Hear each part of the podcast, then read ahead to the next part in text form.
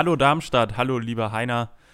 Willkommen zur zweiten Folge von Station 64, dem Podcast für Darmstadt. Es geht um Lokaljournalismus und darum, was hier passiert. Wer letzte Woche schon reingehört hat, der weiß, worum es geht, der weiß, was ihn erwartet. Zumindest so im Groben. Die Themen, die stelle ich euch gleich vor. Erst möchte ich aber nochmal zurückschauen und zwar letzte Woche, da war der Stadionumbau am Böllenfalltor Thema. Da hat sich mittlerweile ein bisschen was getan. Das Stadtparlament hat zugesagt. Also es kann losgehen. Die Stadt hat gesagt, jawohl, wir bauen das so, wie ihr wollt, beziehungsweise wie ihr vorgestellt habt. Die FDP hat sich dabei enthalten bei der Abstimmung und es gab Nein-Stimmen von den Linken, den unabhängigen Wählern UVIGA und der AfD. Also das waren die einzigen, die so versucht haben, da noch gegen anzugehen. Alle anderen waren dafür. Also es kann jetzt losgehen.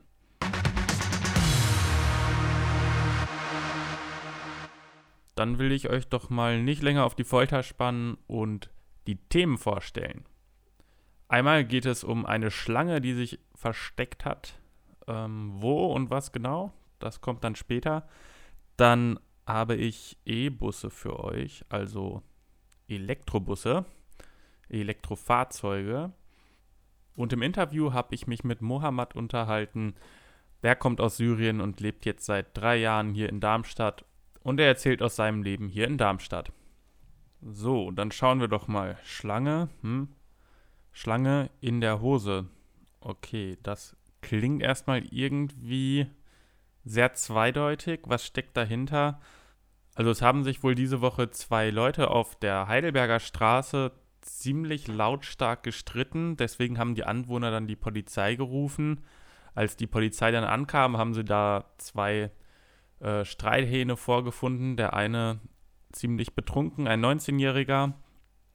Und bei der Kontrolle ist den Polizisten aufgefallen, der hat irgendwie eine ganz schöne Beule in der Hose. Das äh, mag man jetzt so und so sehen. Vielleicht würde es der ein oder andere Herr der Schöpfung als Kompliment auffassen, aber in dem Fall hat sich dann herausgestellt, ähm, auf Nachfrage, sagte der junge Mann nämlich, ja, ich habe hier eine Schlange in meiner Hose. Und tatsächlich bei der Überprüfung holte der 19-Jährige plötzlich eine 35 Zentimeter lange Babykönigspython aus seiner Hose. Also die hat er einfach mal so mit sich rumgetragen. Warum weiß man nicht genau, wo die Schlange herkommt, weiß man nicht genau. Die Reaktion der Polizei war, den jungen Mann erstmal in die Ausnüchterungszelle und die Schlange in eine Box, damit die auch ein bisschen Ruhe bekommt. Jetzt wird geschaut, ob das Ganze gegen den Tierschutz verstößt und dann droht dem jungen Mann eventuell eine Anzeige, aber das ist alles noch nicht entschieden. Also das wird noch geprüft. Warum genau man die Schlange jetzt in der Hose transportieren muss, das äh, wird uns allen noch ein Rätsel bleiben. Vielleicht wird das Ganze ja innerhalb der nächsten Wochen irgendwie beantwortet. Dann sage ich Bescheid, wenn es News von der Schlange gibt. E-Busse, also Elektrobusse hier in Darmstadt. Die HEAG Mobilo, die will nämlich von Diesel auf Elektrofahrzeuge umstellen in den nächsten Jahren. Und da gab es jetzt einen Konzeptwechsel, das fand ich ganz interessant. Und zwar hat man sich vorher gedacht, okay, wir lassen die Busse hier fahren, die Elektrobusse, und an den jeweiligen Endhaltestellen da stellen wir einfach Ladestationen hin und immer wenn der Bus da gerade vorbeikommt und dort hält, dann laden wir den auf. Das hat sich aber geändert und zwar die neuen Busse, die haben Batterien auf dem Dach, also relativ große Batterien auf dem Dach des Busses und die werden über Nacht im Depot aufgeladen, dass der Bus den kompletten Tag über 230 Kilometer schafft er so ungefähr am Tag hier in Darmstadt und dass der den Tag über eben fährt und die Nacht über auflädt.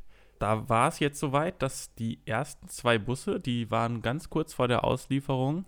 Dann ist allerdings im August diesen Jahres eine Halle abgebrannt bei dem Hersteller Sileo. Und da sind auch genau die beiden Busse, die die HEAG Mobilo bestellt hatte, bei zerstört worden. Das war ein normaler Bus und ein Gelenkbus für insgesamt 1,2 Millionen Euro. Die sind da mal eben verbrannt. HEAG Mobilo hält trotzdem an ihrem Plan fest.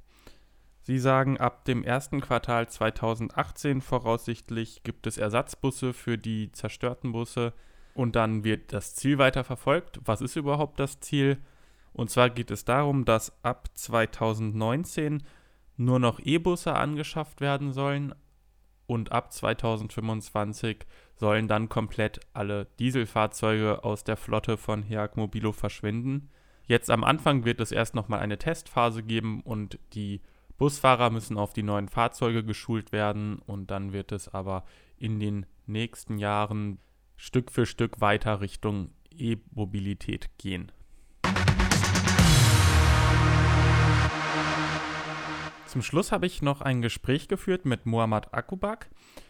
Er ist jetzt seit drei Jahren hier in Deutschland und ist als Flüchtling nach Darmstadt gekommen. Und der Echo begleitet ihn schon seit seiner Ankunft hier in Darmstadt. Mittlerweile hat Mohammed Familienzuwachs bekommen. Im September diesen Jahres wurde seine Tochter Elena geboren. Und weitere gute Nachrichten. Er hat endlich eine vollwertige Arbeitsstelle als Servicetechniker bekommen. Er arbeitet dort im Außendienst und ist in Deutschland und der Schweiz unterwegs. Deswegen war es sehr schwer, ihn vors Mikrofon zu bekommen. Und ich habe ihn per Telefon interviewt. Mohammad, herzlich willkommen hier bei Station 64. Erzähl doch mal, seit wann bist du hier in Deutschland? Also drei in Darmstadt eigentlich seit äh, ja, drei Jahren. Drei Jahre in, ein, in einem Monat. Lieber Heiner. Oh, wie, wie in meiner Heimat, also wie, wie, wie zu Hause.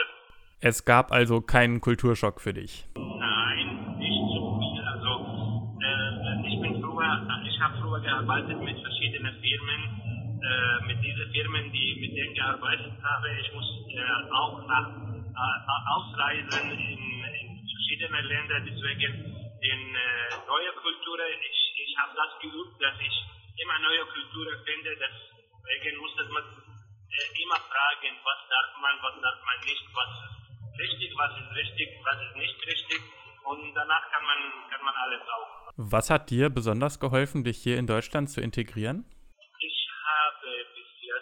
Viele deutsche Freunde, mhm. die, äh, die mir de, mit der Sprache geholfen haben und die mir auch mit der, mit der Kultur, auch mit der kulturellen Sache, die was man machen muss, wie man machen muss und äh, noch äh, es gab äh, dieses also ein, ein Herr, Herr Gräbe hat mir viel geholfen mit die, mit dieser Formular, die, die Jobcenter, die war beim Jobcenter und diese Sache. Aber irgendwelche Unterschiede gibt es doch bestimmt noch, oder? Wo ist denn so der größte Unterschied, den Sie sehen zwischen Damaskus und Darmstadt? Den äh, Ordnung, also, gibt es immer bestimmte Termine, gibt es immer richtige, richtige Seiten, wo man lesen kann.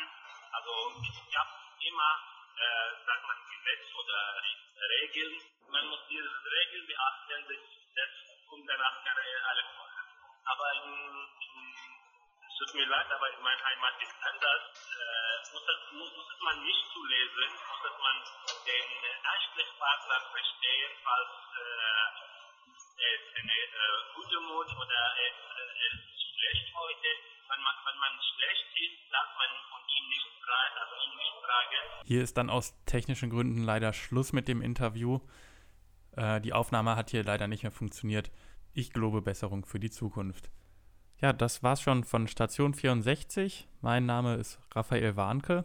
Ich hoffe, euch hat's gefallen. Ihr konntet was mitnehmen, auch trotz der technischen Probleme hier beim Interview. Ich würde mich freuen, wenn ihr nächste Woche wieder dabei seid. Schlagt gerne mal ein Thema vor, wenn ihr gerne etwas recherchiert haben möchtet oder Hintergründe wissen möchtet über etwas, das euch hier in Darmstadt schon länger beschäftigt. Einfach her damit. Schaut auf Facebook bei Station 64 vorbei, auf Twitter, Soundcloud und iTunes. Und beim Echo könnt ihr auch gern vorbeischauen. Mit denen findet das Ganze ja eine Kooperation statt. Und dann würde ich jetzt sagen, wir hören uns nächste Woche. Macht's gut, schönes Wochenende und schöne nächste Woche. Bis dann.